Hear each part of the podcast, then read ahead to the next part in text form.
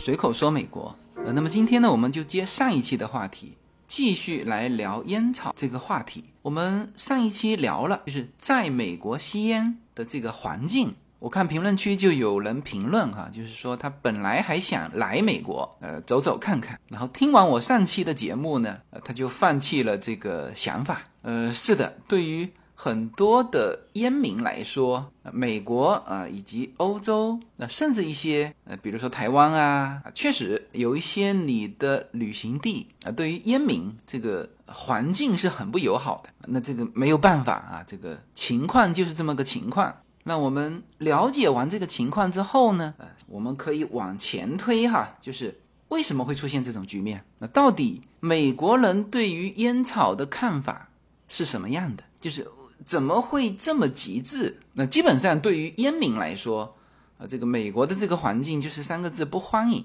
而且上期说了，美国有一半的美国人是生活在叫《非吸烟者权利法》的。司法管辖区，也就是说，只要他们愿意，呃，对于吸烟者的环境的进一步缩减啊，还有可能更严苛。那这个就就得翻回头来看，为什么美国对于毒品是吧？我们呃，对于大麻啊，我们屡屡传出，比如说加州的什么大麻娱乐合法化啊，现在在加州种植和这个大麻的商业化是合法的哈。当然不是所有的美国州都对大麻的娱乐化开放啊，但是加州是啊，但是加州又却是对烟草控的最严的州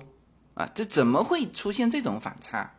就在我们的印象当中，呃，大麻是毒品嘛，那吸烟啊至少不是毒品是吧？所以为什么会造成这种环境？就这个环境不是说呃仅仅是对烟草进行严控，比如说酒精。啊，进行严控，它是一种反差，就是在大麻就这种毒品上放松，但是却对烟草进行严控。啊，这是为什么？我看上期评论有人留言哈，就是说有大麻抽，大家就不抽烟了。这个话呢，总体是不对的哈。那但是呢，他也说出了这个这个外人对于美国这种反差的就一个角度的理解，就是你可能这个有更。刺激的是吧？有大麻抽，哎，就不吸烟了。呃，但实际上是错误的。为什么呢？呃，就是美国的真正的使用大麻者还是比吸烟的人来的少。不是说呃用大麻去替代香烟，然后它也不是说呃大麻更刺激。呃，待会儿我会说到哈，这个数据证明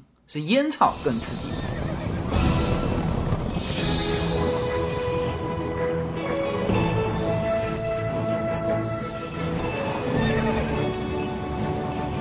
回到刚才那个话题哈，就是为什么美国社会啊会对烟草如此严控？美国人到底对烟草是怎么看的？那么这里呢，我找到了一篇文章，呃，从侧面我们来看一看这个问题哈。呃，这篇文章的题目叫做《大麻的危险性低于酒精与烟草》，然后是一个问号。呃，这是一篇《纽约时报》的文章。呃，写这篇文章的目的啊，其实它是一篇就提醒他的读者，大麻也是很有危害的。就这一篇文章，为什么说是从侧面来看，到底美国社会对烟草怎么看的呢？就这篇文章写的不是烟草，写的是大麻，然后是反对大麻的时候，把酒精和烟草拉进来，和大麻做了个比较。来，我们来看一下哈这篇文章。这篇文章一开始就引用了美国缉毒署的署长叫梅希尔，就在他看来，大麻引起的健康问题和其他违禁药品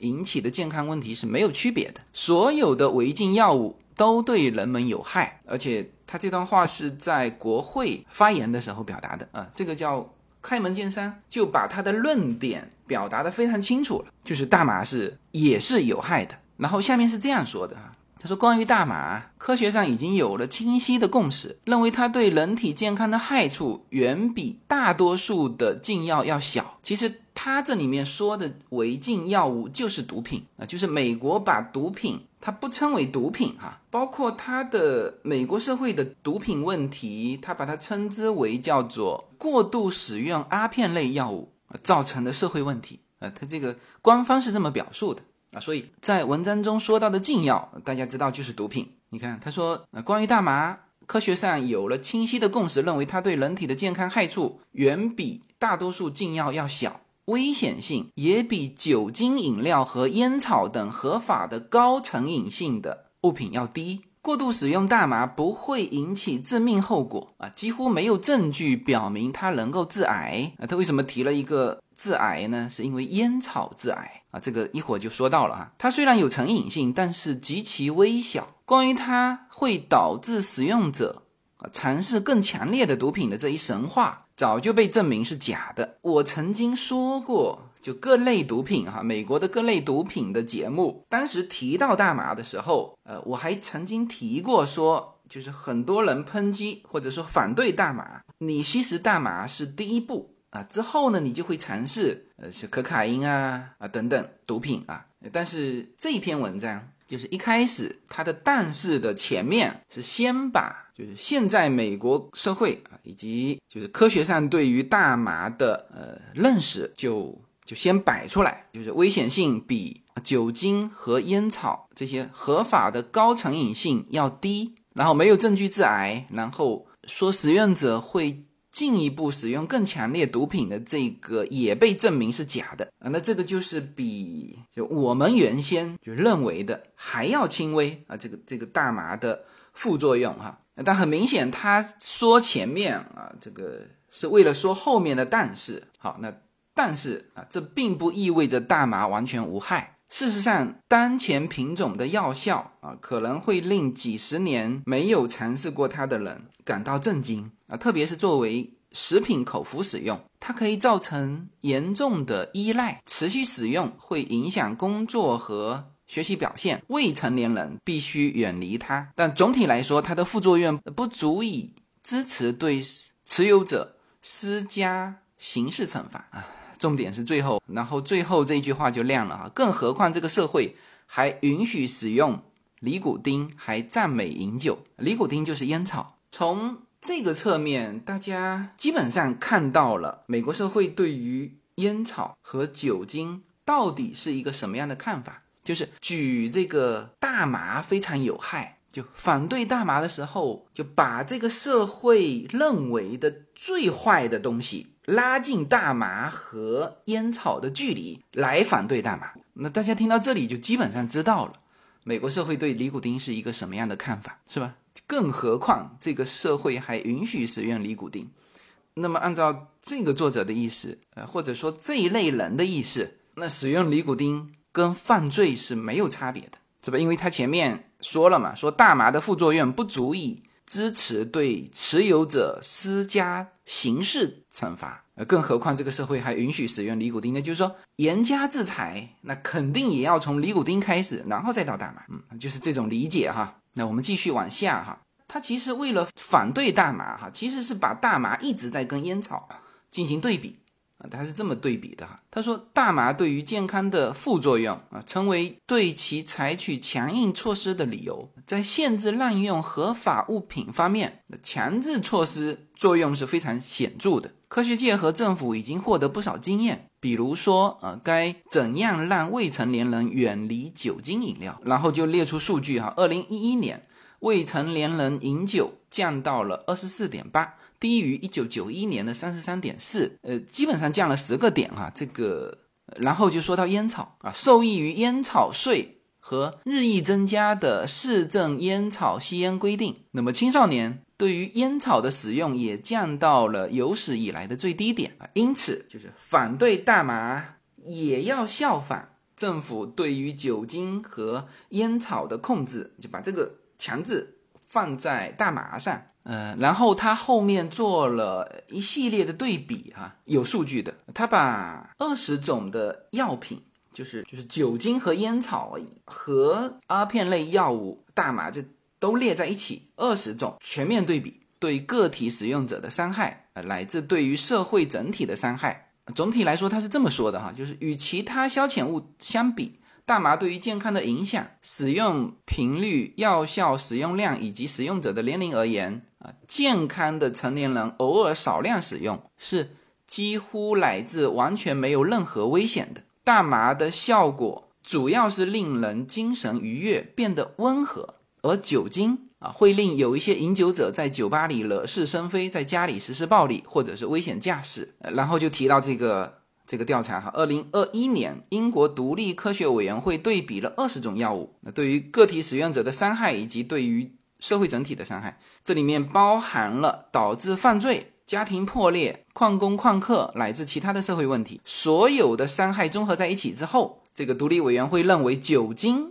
是最有害的物品，海洛因和精炼的可卡因紧随其后，大麻是排在第八位，伤害度约相当于酒精的四分之一。那这个是综合的，就是各种评分哈。联邦政府的科学家说，酒精和烟草带来的伤害较高，主要是因为它可以合法获取。但是他们也有数据，就是说，呃，这那这个就引用了九五年的世界卫生组织的一个研究哈，他说，即使大麻的使用率增长到和酒精和烟草同样的水平，它在社会所引发的公共健康问题也不太可能达到酒精和烟草的程度。那这些就讲出他的观点的时候，他后面都有大量的数据在做支撑啊，或者说引用到其他组织，比如说世界卫生组织的数据。那么这些数据里面，那就是真实的一个一个案例了。比如提到烟草，就是吸烟啊，他用了详实的数据来证明吸烟会导致癌症，而酗酒会导致肝硬化。然后大麻呢，到目前为止。没有任何致死的疾病，就与任何致死的疾病之间没有清晰的因果联系。呃，国家药物滥用研究所是联邦反毒品行动中的一股科学力量，就他们可能就提供这种数据支撑的嘛。他们于六月份发布的一份关于大麻对健康损伤的报告指出，大麻有若干致病风险，但是他也非常坦白地承认。这些风险存在不确定性啊，这里面就提到了大麻与肺癌之间的关系是不明确的。呃，然后提到吸大麻要比吸烟的风险要低，然后就提到这个支气管炎哈。他说最为频繁的这个大麻使用者会有支气管炎的症状，比如说气喘和咳嗽，但是一般用量的使用者风险很小。然后又引用了二零一二年的一个研究，就连续七年每天吸一支大麻卷烟不会引起肺功能的损伤。然后大家非常关心的这个呃上瘾的这个问题，人家也是有详实的数据。这个数据是还比较早的哈，美国医学研究所的九九年的数据。嗯，这个数据那我们先说它的上瘾度吧啊，这里面这是六种。东西就是排前面的啊，六种使使用者成瘾率最高的是烟草，百分之三十二，就是一百个人开始吸，有三十二个人他会上瘾。排第二的是海洛因。啊，这个你没有听错哈，烟草的成瘾度比海洛因要高，海洛因是二十三，可卡因是十七，酒精是十五，然后才是抗焦虑类的药物，就是阿片类药物，然后是大麻，大麻是只有。成瘾率只有百分之九，你看哈，他们本身写这些文章是用来反大麻的哈，就是这个他们能够把大麻和烟草和酒精能够摆在一起，就是他们成功了。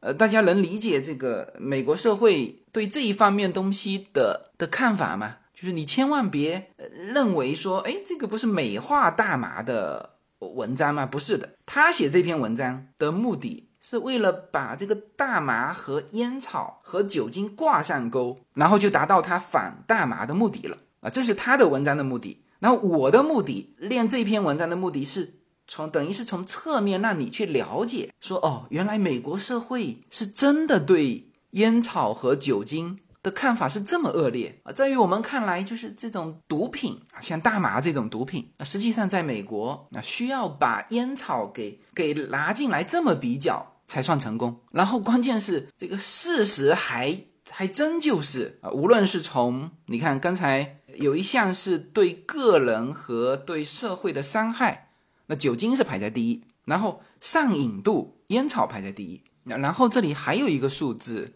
就是这六项在使用者当中的比例啊，排序就是刚才提到的，就是大麻的就在美国的使用，其实还是比烟草低的。当然，这个是九九年的数字哈，呃，这几年烟草又又降了，大麻可能又提高了，呃，所以这些呢，就是我们从就物品的角度，把烟草、酒精和大麻以及海洛因啊这些毒品，我们就是把它们摆在一起，可能对于很多的，就特别是国内的烟民，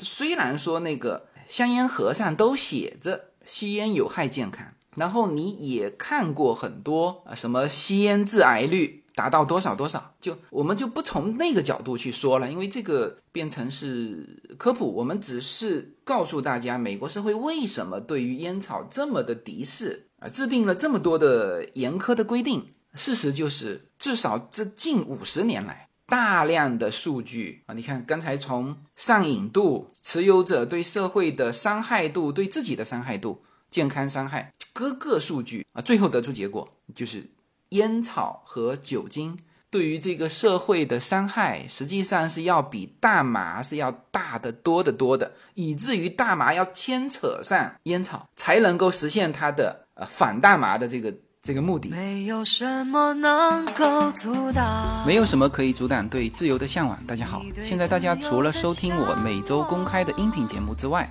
还可以加入我的公众号，名字是无限空间。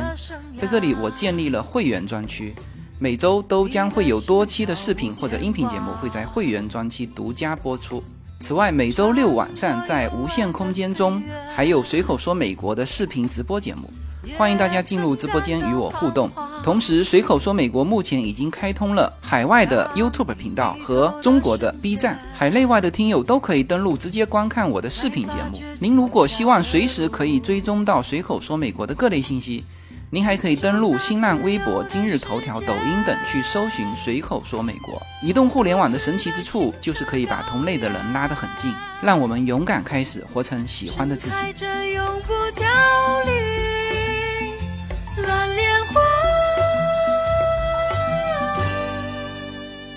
那么刚才那个文章呢，是从烟本身，就是这个物品和其他的有危害的一些物品摆在一起。那么我引用这篇文章的目的是什么呢？主要的目的是就告诉大家，美国社会是这么看的。那至于说他看的对不对？那些数据是海洛因的药瘾度在前还是烟草在后啊？这是多少？那这个可能另外的机构啊，又有一些数据上的些许变化啊，但是这个代表了美国社会对烟草的看法。那么至于呃这个烟草对于身体伤害的一些数据，大家这个本身就听到很多了啊。最直接的就是就吸烟引致肺癌的这个机会啊，你看肺癌是死亡率高，而且是医治困难的普遍癌症。然后百分之八十到九十的肺癌是由于吸烟引起的，然后还有百分之三十的其他癌症引发死亡的这个因素也是吸烟。那当然还有很多很多，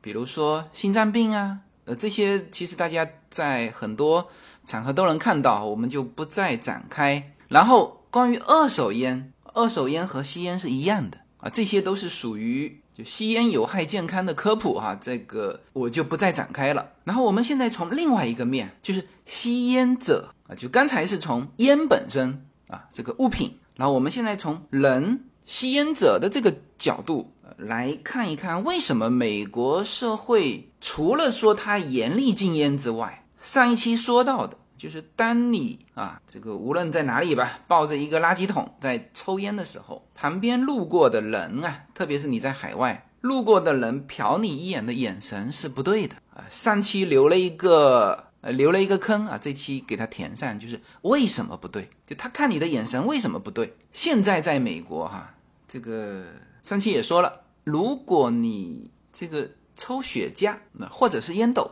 旁人。或者说社会看你的态度和看你抽那个过滤嘴的烟还是有差别的啊，就是现在特别对于抽过滤嘴的烟，呃，其实整个社会是对他有歧视的啊，这个当然是加引号的歧视哈。你去看现在的文学作品，呃，当然不是五十年前哈，上一期就说过了，五十年前那那个烟草是就是万宝路的形象啊，是策马扬鞭。非常 man 的形象。现在不一样了，现在你去看美国的美剧里面涉及到吸烟者，呃，当然也有，就是比如说《行尸走肉》里面那个公路手丹尼尔，他也也抽烟啊。但是问题是，丹尼尔本身就是塑造这种野外生存能力很强的这种乡下人的形象，这没问题。然后又是那种就是僵尸横行的时代嘛。塑造这种很 man 的形象，其实这种塑造现在在美剧里面都很少了，就是基本上在美剧里面或者美国电影里面，第一当然很少出现抽过滤嘴的烟，抽雪茄的有啊，过滤嘴的本身少，然后出现的场景都是什么场景呢？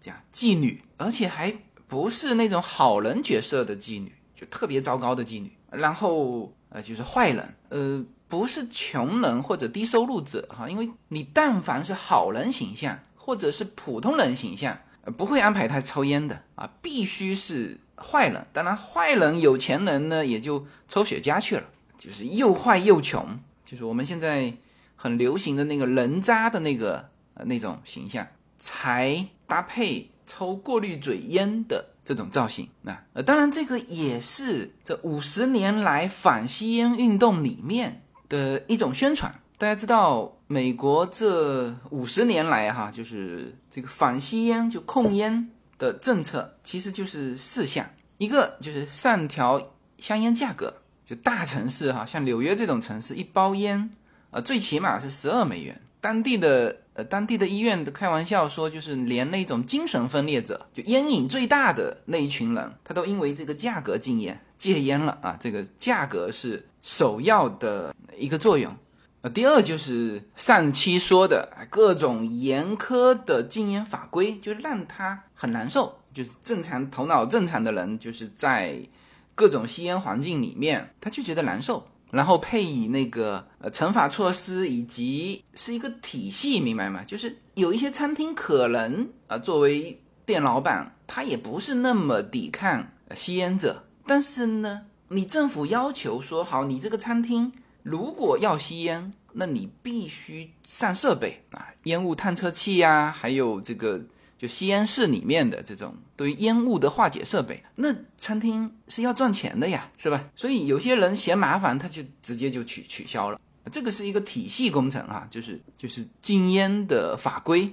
第三个就是大众媒体的宣传运动。那这个宣传运动就是哪里来的钱哈？呃，大家知道所有的商业宣传啊，原先香烟呃，因为有这个这个烟草公司嘛，他们的利润在支撑，呃，做正面宣传。那后来很多人反对吸烟嘛，那这一部分人就把钱捐进了这个各种禁烟的这种 NGO，就是非盈利机构。这些非盈利机构出钱在媒体上直接宣传，当然这个宣传都是宣传啊，这个。这个致癌呀，呃，这些啊，揭露这个烟草巨头的什么丑恶嘴脸啊，这这些。但是我们刚才说到的，现在的美国影视作品表现出来的，还不是利润支持的，就还不是说出钱支持，这种叫做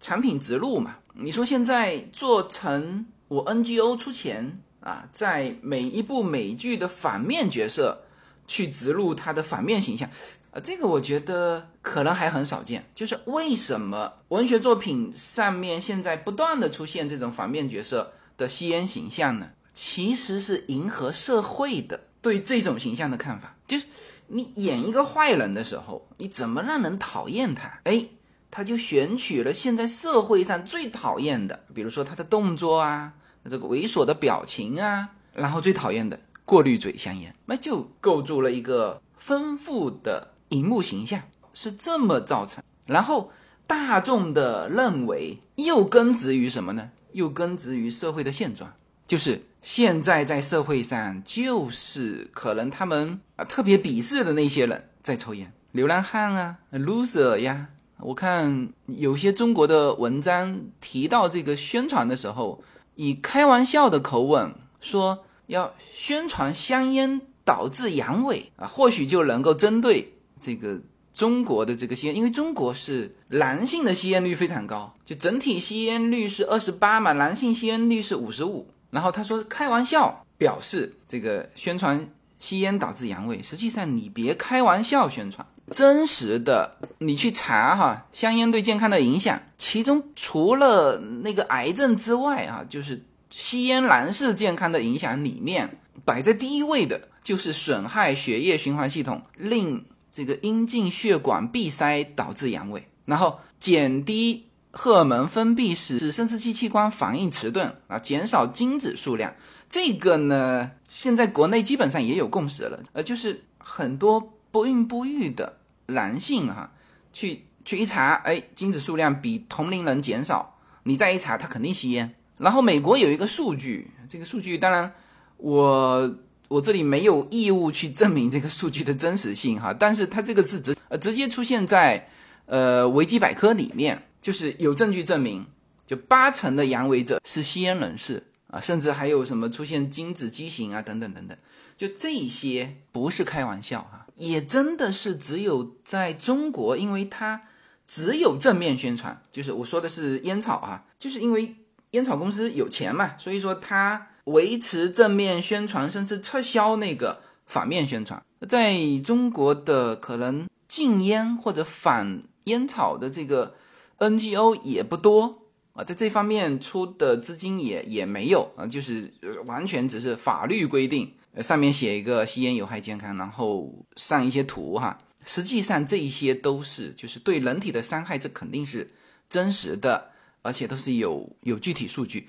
美国有一个非常明显的对比数据，就是在就是美国整体的肺癌率和美国吸烟率的降低的直接联系。因为这个东西是需要长时间去测的，这个是身体伤害。嗯，然后这个这个现在说的是穷人吸烟的这个形象呢，也是有数据支撑的。你看哈，专门有一篇文章叫《美国穷人的吸烟率高于富人》。写这篇文章的时候，他的目的是呼吁大家关注美国的弱势群体，就是穷人他们这个吸烟的比例啊，所以列了一堆的数据啊，先是这个夸赞了一下。这五十年禁烟运动取得的成果，然后就开始但是了哈。但是全国性的数据掩盖了存在于美国人群中的深层次问题。二零一四年统计出来，就大概是百分之四十三的低教育程度的美国人吸烟。与此同时，仅仅只有百分之五的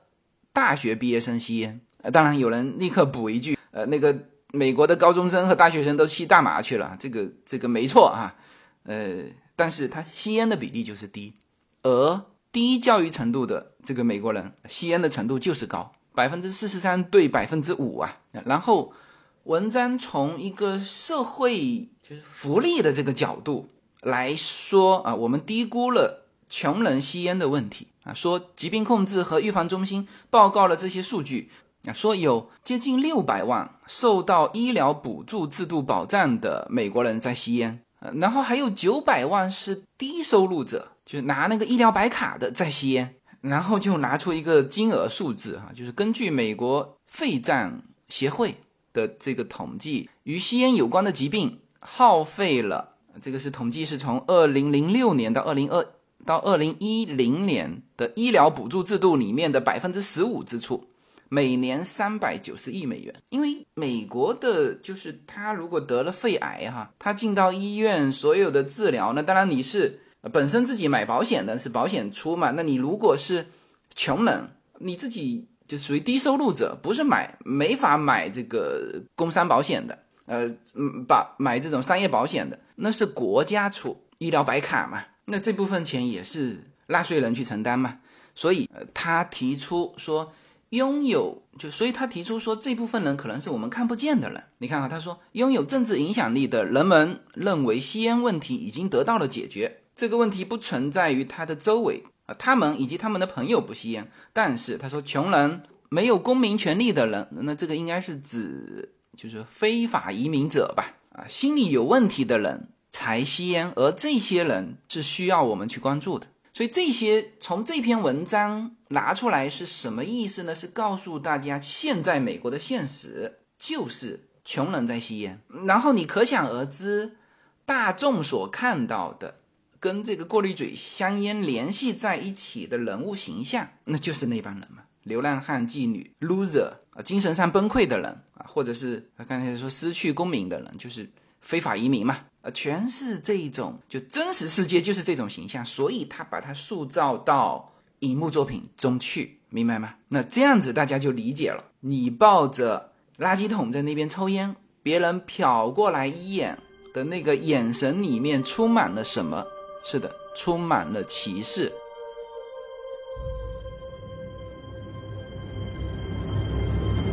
大家好，我们的社群品牌 Yuna N Lin 的加州优选商品已经在中美热销中。在美国，你只要在亚马逊上搜寻 Yuna Lin Y U N A L Y N N，立刻就会跳出我们的商品。目前 Yuna N Lin 这个品牌已经热销到美国一百七十多个城市。在中国，你只要在手机淘宝中同样输入 Yuna Lin Y U N A L Y N N。你就可以找到我们 UNN Link 的天猫国际旗舰店。如果您是在喜马拉雅上听到这则信息，那么直接在我的这个节目的封面，你会看到一个红色的推车，写着 UNN Link 流油果油，点击进去，也就是我们天猫国际的旗舰店。现在无论你是生活在美国还是生活在中国，您都会非常方便的能够网购到我们 UNN Link 这个品牌的商品。拿起手机下单，就可以品尝到自由军一家为您分享的加州阳光的味道。谢谢大家。好吧，那关于美国的烟草问题，那当然，烟草现在在美国其实是个成绩哈，它倒不是问题。但是烟草对于所有的人类都是个问题。那么，特别是我们目前在国内生活的人。那你应该重视这种就叫不良的生活习惯给你带来老年之后的呃这个问题，因为因为我们身边的朋友呢，大家都是从年轻人过来的，现在有些都还不重视。那么我通过两期的节目啊，至少告诉大家美国社会怎么看待吸烟和吸烟者的。然后我看了一下上一期的点击量，哈，点击量不高啊，就说明可能大部分的对这个话题还是不太感兴趣。但这个问题呢，呃，从中美社会差异的角度，呃，这是一个很好的话题。呃，点击量差一点没关系啊，这个就我我觉得这也很有必要，从公益的角度也很有必要。然后呃，觉得有收获的，那也欢迎大家在评论里面。呃，对我这类的话题，如果给予支持的，也多多评论。那还有就是，如果你觉得，哎，这个话题真的很好，这个我要鼓励一把自由军。OK，我这个播放界面上面有一个红色的这个小推车，点击就可以直接进入到我们天猫就 Unilink 的天猫旗舰店啊，大家可以去里面去支持我的产品，也是对我的一个鼓励哈。好，那么呃，关于美国的烟草现状。通过两期的节目，就把它完整的介绍给大家了。好，那非常感谢大家的收听，谢谢。